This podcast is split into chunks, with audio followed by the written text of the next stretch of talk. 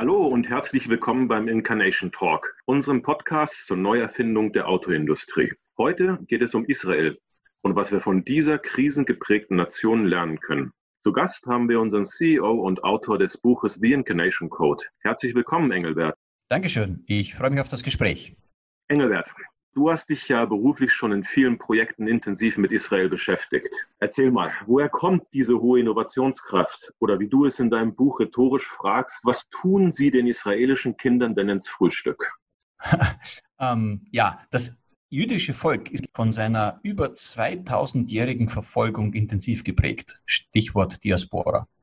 Als Staat muss sich Israel nun seit seiner Gründung konstant und unter den widrigsten Umständen behaupten, in einem Umfeld von Nachbarn, die ja nicht alle nur ganz freundlich gestimmt sind. Israel ist damit ein Musterbeispiel für Resilienz, also für die Fähigkeit, nach Krisen wieder aufzustehen und noch robuster zu werden. Die Israelis, die akzeptieren das Leben als permanenten Wandel und sie schöpfen eben auch gewaltige Kraft aus diesem Umstand. Absolut, das habe ich ja auch selber erlebt. Und dazu passt ja auch etwas, was uns ein Israeli bei unserer letzten Reise erzählte. Du erinnerst dich bestimmt. Er sagte, dass es im Israelischen keinen Ausdruck für geht nicht gibt. Das hat mir damals sehr imponiert. Ich denke, dass eine solche Haltung auch ein Grund dafür ist, warum ein so kleines Land im Hightech-Bereich auf Weltklasse-Niveau mitspielt. Engelbert, kannst du kurz erklären, warum das so ist? Die sind nicht nur ein positives Volk, sie sind vor allem ein Volk des Buches.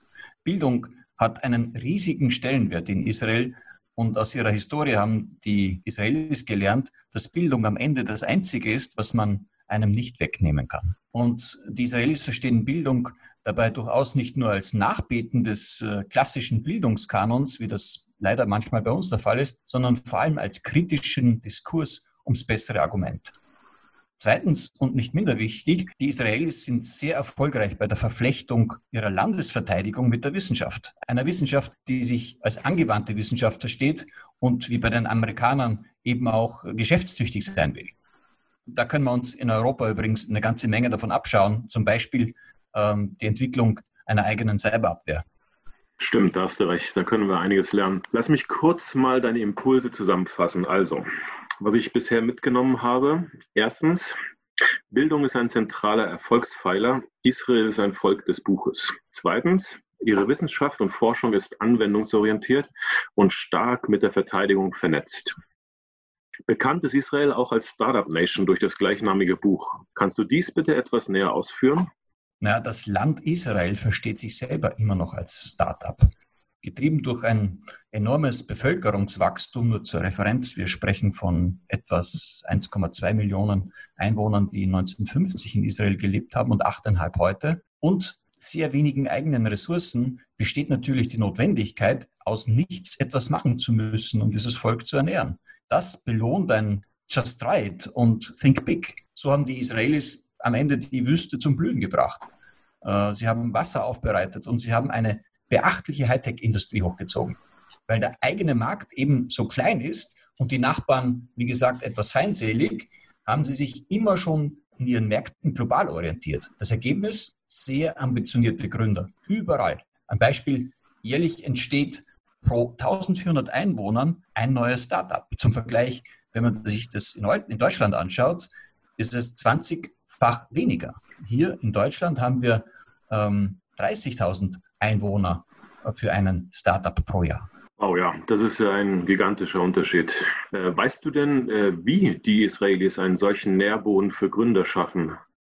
Naja, im israelischen System werden risikofreudige Macher ausgebildet. Und am Ende genießen Unternehmer natürlich auch eine sozial viel höhere Reputation als bei uns. Das fußt auf einer anderen Art der Bildung, wie gesagt, und setzt sich später im für Israel so wichtigen Militär fort. Dort ist das oberste Ausbildungsziel, exzellent funktionierende Teams hervorzubringen, die unter starker dezentraler Führung auch in extremsten Situationen Lösungen erarbeiten können. Ja, und gerade dabei spielt richtige Führung eine existenzielle Rolle, kann ich mir vorstellen. Na, genau so ist es. Führung wird von den Israelis als professionelle Dienstleistung am Team gelebt. Dienst am Team. Sie ist eine Profession, die man erlernen kann und die man verbessern kann. Und Israelis haben längst verstanden, wer sich nicht in Gefahr begibt, kommt in ihr um. Das bedeutet, zur Führungsentwicklung gehört das kontinuierliche Eingehen von Wagnissen. Im israelischen Fall sind die Wagnisse an der einen oder anderen Stelle sehr viel größer als bei uns, aber dennoch steckt äh, am Schluss auch noch der Ausdruck Leistung in der Definition von professioneller Führung als Quotient von Arbeit und Zeit. Also ein extrem diszipliniertes Zusammenwirken von Führung und den Geführten. An diesem Punkt wird, wird, auch sehr deutlich, wie wichtig Führung ist, wenn es ums nackte Überleben geht. Ich denke da an das Israel-Kapitel deines Buches. Äh, da hat mich die Wirkungskraft des IDF, also der Israeli Defense Forces, besonders fasziniert, wie du das beschrieben hast. Kannst du noch etwas zu den diversen israelischen Eliteeinheiten sagen? Das fände ich noch sehr spannend. Nun wollen wir nicht einen Militärstrategie-Exkurs machen, aber Israel setzt in Summe massiv auf kleine, agile, selbstorganisierte Teams.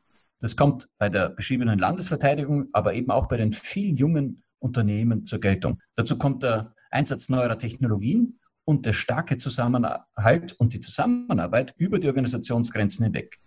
Das erzeugt einen bestimmten Führungstypus, den wir postheroische Führung nennen.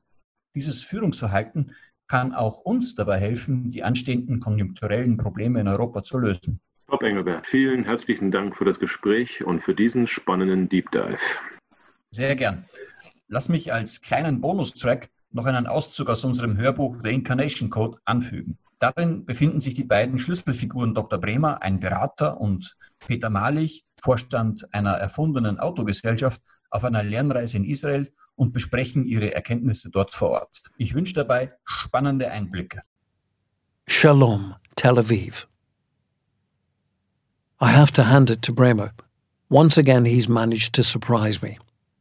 Hot on the heels of our China expedition, his idea was to take a quick trip to Israel in search of the startup nation. Also, the title of a book published in 2011 about the country's exceptional entrepreneurial spirit. As I have now seen for myself, the title isn't overstating the case. Israel's entrepreneurialism really is a national state of mind. Bremer promised me that we would find a lot of missing links there, which would help us build our own model, something distinct to Silicon Valley platformism and China's state controlled digital agenda. And within the space of two days, he managed to get us into a group of investors visiting the country to meet key venture partners and promising startups. In other words, he didn't promise too much. And now here we are, on one of the top floors of the sleek skyscraper at 22 Rothschild Boulevard, with the Israel offices of Facebook and Autodesk below us. The centre of Tel Aviv is stretched out at our feet. Here you can almost feel the pulsating heartbeat of a completely different way of approaching startups and new ways of doing business. We're listening to a lecture being delivered by a fixture on the country's venture capitalist scene. Yahal Zilka who is offering us captivating insights into the country and its digital opportunities. He's a partner in Magma Ventures, and as he takes us through the history of Israel as a startup nation, it's hard not to be impressed by the degree to which this small country has mobilized all its resources in recent years to get to where it is now. Another of the entrepreneurs present makes the opposite observation that Israel itself is a startup too. Zilka is an engaging raconteur who has our attention rapt as graphics dance across the huge screen behind him. I can feel that the images and statistics he shows are going to stay in my mind for a while. With a surface area of 22,000 kilometres squared, Israel is the same size as Slovenia and half the size of Slovakia or Estonia, but is home to around 8.3 million inhabitants – with an average per capita income of $40,000 in 2017, it's only just behind France. At first glance, however, Israel doesn't have an awful lot going for it. It's surrounded by deeply unfriendly neighbours, and its land is both barren and poor in natural resources. It can grow oranges, of course, but they alone wouldn't be enough to attract investors from across the world. So the disproportionately high amount of inward foreign investment must have other causes. There's the 4.25% of its GNP that Israel spends on research and development, for instance, which Zilka highlights as an unparalleled investment in future competitiveness when viewed per capita and compared with other countries' expenditure. Curiosity, research, development, courage, and creativity are the values of this small state, a state which is, in geographic and demographic terms, a dwarf, whose universities nevertheless churn out around 1% of the world's academic publications annually. Bremer gives me a meaningful look. During the get to know you round with other entrepreneurs, he'd already whispered the odd explanation to me. The state itself is the primary commissioner for research projects, the Israeli Defense Forces, IDF not least.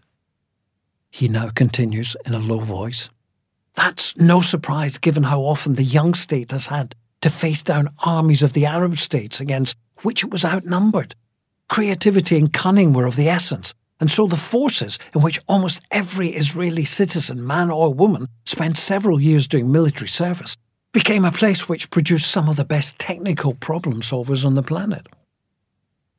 The 8200 legend gifted hackers and big business. Before their pioneering work about Israel's entrepreneurial character, the authors of Startup Nation, Dan Senor and Saul Singer, had already written about the essential importance of the country's defense forces for its startup successes. In their report about the Israeli Intelligence Corps Unit 8200, Yehida Shmonai Matayim in Hebrew, they refer to it and other parts of Israeli signals intelligence as the equivalent of Harvard, Princeton, and Yale. One of the largest military units in the Israeli Defense Forces, IDF, in terms of its technical capabilities. 8200 can be compared with the US National Security Agency, NSA. By size, of course, the latter is larger by many multiples. And Forbes magazine writes that Unit 8200 has a staff of around 5,000. Any soldier leaving 8200 at the end of their service can get almost any job and more or less name their salary at a range of companies in Israel, Silicon Valley, and pretty much any other tech cluster. The skills they acquire in the unit are considered exceptional, and no small number of Israel's successful IT entrepreneurs has these four crucial digits in their CV. Some even brandish them in the first line of their LinkedIn profiles. The ease with which 8200ers can switch into the tech business environment is quite the opposite of the selection process they go through to get into the unit, which screens school pupils from early on to detect quick intelligence, unusually advanced programming and hacking skills, and the ability to recognize patterns. The training program potential recruits are put through includes exceptionally challenging tests, such as building ejector seats out of scrap creating highly complex computer viruses such as Stuxnet. Yes, the same one which was unleashed on Iran a few years back to stall its nuclear plans. And building up what is reputed to be the world's most advanced telephone surveillance system. Whatever the field, this unit of real life James Bonds, Qs, and moneypennies are always pushing the boundaries of what is technically feasible. The maxim for serving 8200ers is that the words, it can't be done, are an absolute taboo. However challenging, indeed impossible, a solution to a problem may seem. Can't afford thousands of new fighter jets? We build drones. Can't shoot round corners? We make guns that can. Can't see through walls? We design radar systems that do just that. For this attitude to be more than just a slogan, the unit has to work in specific ways. For a start, hierarchy is minimal, which reflects a country in which social difference is generally very weak indeed. Israelis can't help but question authority, and in the military there are very few top brass generals. Units are trusted to organize themselves and multi layered command structures are considered to be pathetic ways for the lower rungs of the hierarchy to slip out of their own responsibility to show initiative. In the IDF, no one can get away with saying it's their fault and pointing up the chain of command. In the final analysis, it's always the individual's actions which count. Another key condition for 8200 style success is networking. There are very few countries in which the sometimes not so secret services are so deeply connected to academia and business. After all, everyone in Israel is aware of how limited its resources are and assumes that in the end, everyone benefits from cooperation. One of the effects of this interactive approach is that Israel's worldwide market share in cybersecurity now runs at 10% and growing. With its 15,000 members, the 8200 Alumni Association sees it as one of its goals to keep this development going, hosting industry events and running its own accelerator program. As such, it isn't a surprise that Israelis tend not to ask each other which university they were at, but rather in which unit they served. People who have been through this kind of military training, continues Bremer, whispering in spurts during the talk, are some of the best technological innovators in the world. Small teams deliver extremely unconventional solutions, and people used to this way of working after years of practice can, on discharge, more or less rattle off the technical basis for two or three startups in their sleep. I notice that our continued whispering is starting to annoy other people in the room, so I gestured to Bremer that we should save the rest for later.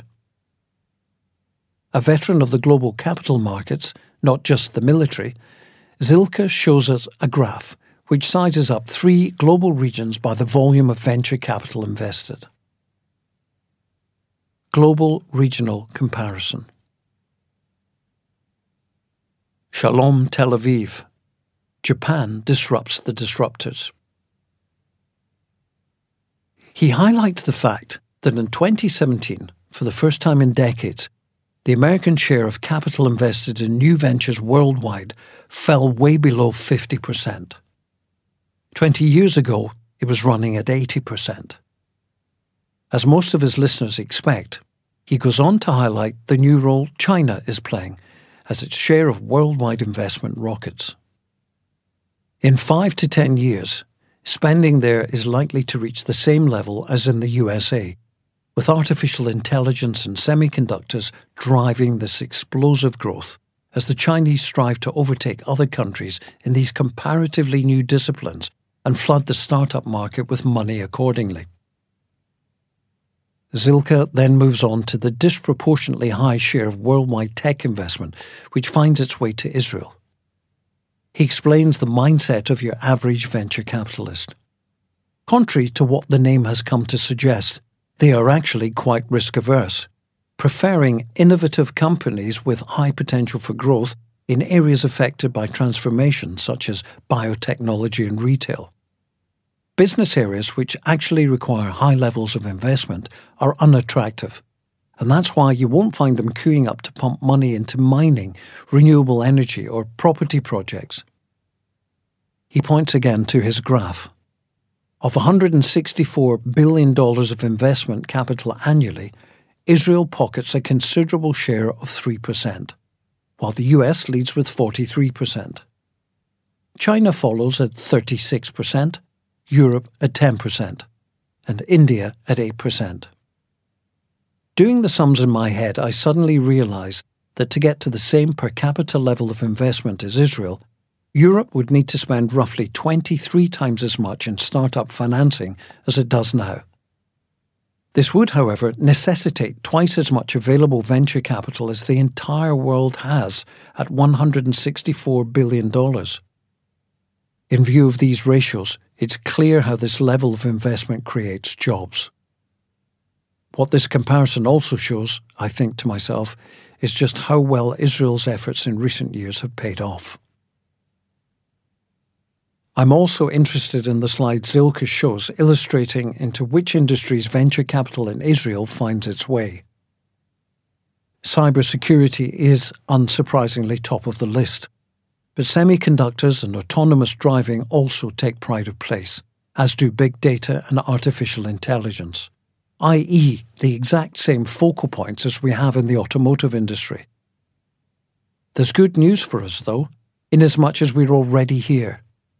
almost all global companies have, in view of Israel's success, expanded their local scouting operations here. And while I'm thinking this, Zilka moves onto a slide showing the logos of international investors, among whom, of course, automotive concerns figure large. In fact, I smile to myself, it's almost a who's who of the industry. At least Israel's importance in technology hasn't gone unnoticed, I think to myself. Before I ask myself the $64,000 question from a business perspective Are we at Auto Inc. getting enough of these hardworking tech talents and their outstanding skills? Japan disrupts the disruptors. As I listen to the rest of Zilka's talk, a quick aside he makes sets me thinking. The overall volume of the venture capital market has gone up by huge amounts in recent years, and there's a clear driver behind this development. The Vision Fund, run by Japanese investor and chief executive of SoftBank, Masayoshi Son. This fund has done nothing less than change the world. It's a gargantuan beast, which I will need to take a closer look at. Luckily, Zilka dedicates a few slides to the Vision Fund, which of the $164 billion of venture capital available in 2017 had raised 93 billion on it and was thus able to act in and indeed shape several parts of the market. A vague memory enters my head about how in 2016 Saudi Crown Prince Mohammed bin Salman had pumped $45 billion into the Masayoshi Son vehicle in one fell swoop as he tried to reduce the kingdom's dependence on oil. Totting up the fund's war chest of 28 billion, other 10-figure investments by Gulf states looking to get on the bandwagon, and the managers of Apple's not inconsiderable cash reserves, it's easy to see how the seemingly unreal sum of 93 billion came together. Zilka tells us that Masayoshi Son is, however, by no means satisfied yet, and is currently aiming to raise a new $100 billion fund the disruptor of all disruptors, I think to myself, jotting down this moniker with an exclamation mark so that I can discuss it with Bremer later. I can feel the temptation to pull out my phone and start Googling around for more information about the Vision Fund. But after our loud whispering earlier on during the lecture, I realised that sitting in the front row while visibly staring at my screen might be a step too far. It would be a shame to distract myself and my neighbours from this eloquent talk in any case. So, although I can still feel it pulling at me, I try to ignore Japan for now and concentrate on the lecture at hand. It's not short on interesting material after all. Zilka is back to the disparity between Israel's tiny population and huge technological advance. He tells us about how Intel, which I jot down after he says it, is a portmanteau of integrated electronics, was the first chip manufacturer to discover Israel's technology potential in 1974, setting up before its competitors. The Israeli office's first major development was the 8088 processor five years later, which was at the heart of the first generation IBM personal computer the first on which Microsoft's disk operating system, the MS DOS of legend, was installed at scale. Many subsequent Intel products like the Pentium and Celeron chip were also developed in Israel, and the high-tech manufacturer became the country's largest private sector employer. It now runs four design centers, Haifa, Yakum, Petach Tikwa and Jerusalem, and two fabrication facilities, Kirjat Gat and Jerusalem, in the country, staffed by more than 10,000 people. It was clearly very important for this young country to have attracted such a powerhouse at such an early stage. What was also crucial, however, was that Intel then became a rich well of startup entrepreneurs who have, over the last 40 years, put the knowledge and experience they gained in the American company to start up their own. And in these cohorts of Intel leavers, figure some of the country's most inspiring examples of successful entrepreneurship. They are the reason why now the whole electronics industry benefits from a broadly anchored local ecosystem, which, as long as it stays at the cutting edge, remains a competitive location in which to produce every generation of state of the art semiconductor. The slide Zilka shows of technology companies with research and development setups in Israel looks to me just as comprehensive as the veritable who's who of automotive he shared earlier in his talk. As well as Intel and Google, I note names like SAP, IBM, Apple, HP, EMIC, GE, Philips, Siemens, and Oracle. Microsoft is up there, as are Motorola, Dell, AMD, PayPal, McAfee, and Cisco. Then there's Deutsche Telekom, SanDisk, eBay, AOL, Autodesk, Yahoo. Asia, too, clearly hasn't remained blind to what is going on here, with Sony from Japan, LG, and Samsung from Korea, and Haier, Lenovo, Legend, Huawei, Baidu, and Alibaba from China having opened sites in Israel. Another thing Zilka mentions reminds me of what I learned in Silicon Valley the importance of having people around who know how to get things done. He talks about knowledgeable investors with an eye for great concepts, marketing gurus who can scale them quickly, legal experts and consultants on hand to advise and direct, and the frenemies competing companies going at the same problem from a slightly different technological angle. Another statistic he gives us, which catches my attention, is the fact that over a quarter of current Tel Aviv residents were not born in Israel. As elsewhere, it's often the immigrants who have the entrepreneurial spirit and the understanding of themselves as business people who have little to lose but everything to gain by chasing their dreams. The lecture ends. And as our group of business people invited to Magma Ventures takes the lift back down to the Rothschild Boulevard, some of the statistics I heard are rattling around in my mind. The lecture ends, and as our group of business people invited to Magma Ventures takes the lift back down to the Rothschild Boulevard, some of the statistics I heard are rattling around in my mind. As Bremer and I get out on the ground floor, I ask him to cancel our participation in the tour of Magma startups starting immediately afterwards. I would much rather take the time to collect my thoughts. Dr. Bremer, I say, repeating what we've just heard, there are anything between 1,000 and 1,400 new ventures set up in Israel every year, with 5,000 or 6,000 already in existence. That makes one startup per 1,400 inhabitants. So essentially, every last village is trying to take over the world, I exclaim. Another 750 of them have been strapped into venture capital rockets and are heading for the global markets at Mach 3.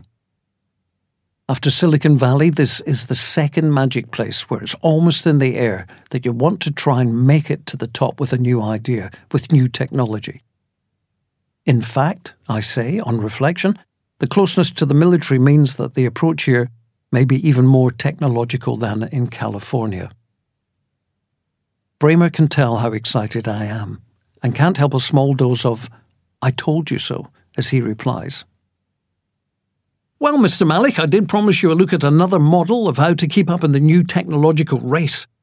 The Israeli way is excellent, and widespread military training has given generation after generation a grounding in technology, the ability to improvise, and a good understanding of leadership. They add state support where they can and foster a culture which celebrates entrepreneurs doing everything they can to attract technology companies and investors with all sorts of generous subsidies and a great marketing operation. That's how they become an oasis in the desert. Need I say more? We stroll down the boulevard to Cafe Benedict, where we have pancakes and coffee.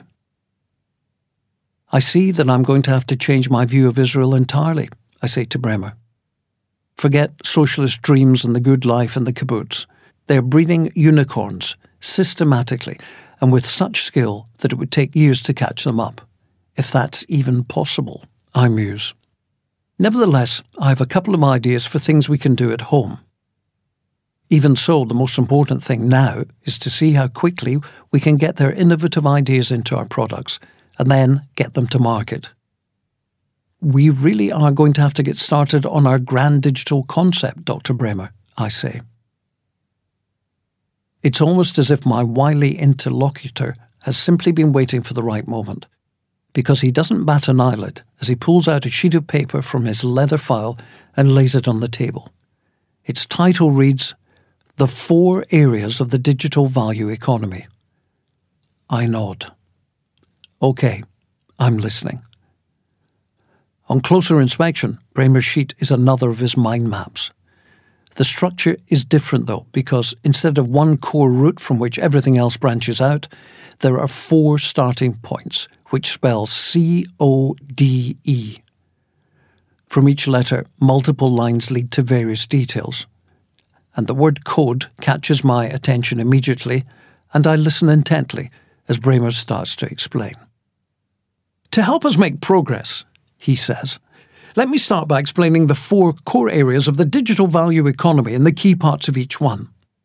This image, he continues, helps us to set up a kind of grid system on which we can locate all of the ideas and initiatives which will be parts of our digital agenda. He carries on.